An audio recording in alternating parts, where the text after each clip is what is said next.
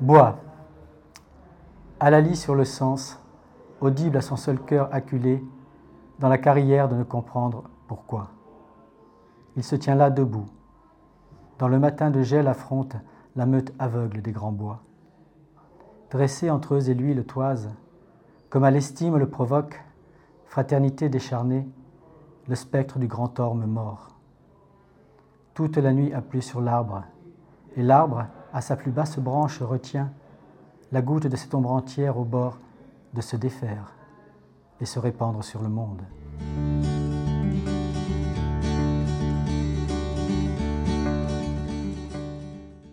Le dormeur du lave bourdonne à ses tempes l'essaim des cloches thérapeutiques.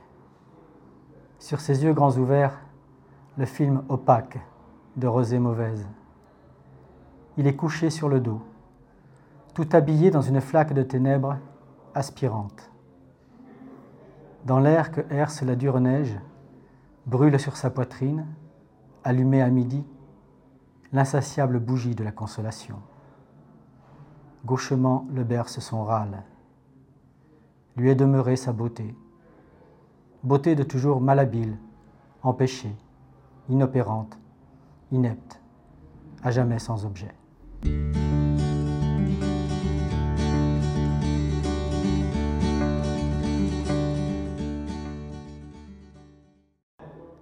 Sur le tambour argentique, de mer, insecte, zig, zag, dans l'an, coche, piléreux, part, brièvement cingle, tire une bordée sur son élytre transparent. Silhouette noire, le coléoptère velliplanchiste, au pied laqué du promontoire, trace un paraphe, giacomettiste, voyelle se consume, ciel.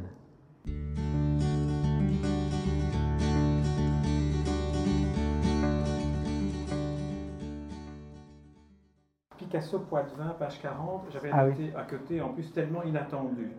Alors, vous savez, le- Voilà. ça, je, je tiens, je, je peux vous le dire aussi, c'est peu importe que je vous le dise, je tiens beaucoup à ce poème parce qu'il est dédié euh, à ma sœur.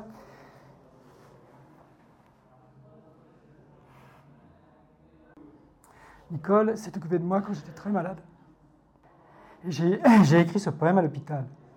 Euh, j'étais vraiment. euh, la méningite me bouffait le, cerveau et le corps, et il n'y avait pas de médicaments. Et c'est là, pour revenir à votre question de tout à l'heure, où la poésie, je me suis rendu compte de la force de la poésie, parce que je, je n'avais envie que d'une chose, c'était d'écrire un poème. Je me souviens très bien, je ne pouvais plus me lever. J'étais, mais je, pesais 48 kilos, j'étais en diarrhée permanente, on ne pouvait plus me nourrir, etc.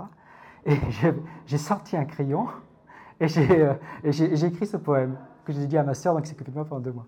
Donc voilà, c'est pour ça, je vais essayer de vous le dire bien. Euh, Excusez-moi pour ce moment. pas raison, je le coupe. Ce que vous dites là, c'est très beau. C'est la vérité en tout cas. Donc c'est inspiré par un tableau de Picasso hein, qui a fait la couverture du poche euh, La plaisanterie, La vie est ailleurs de Kundera.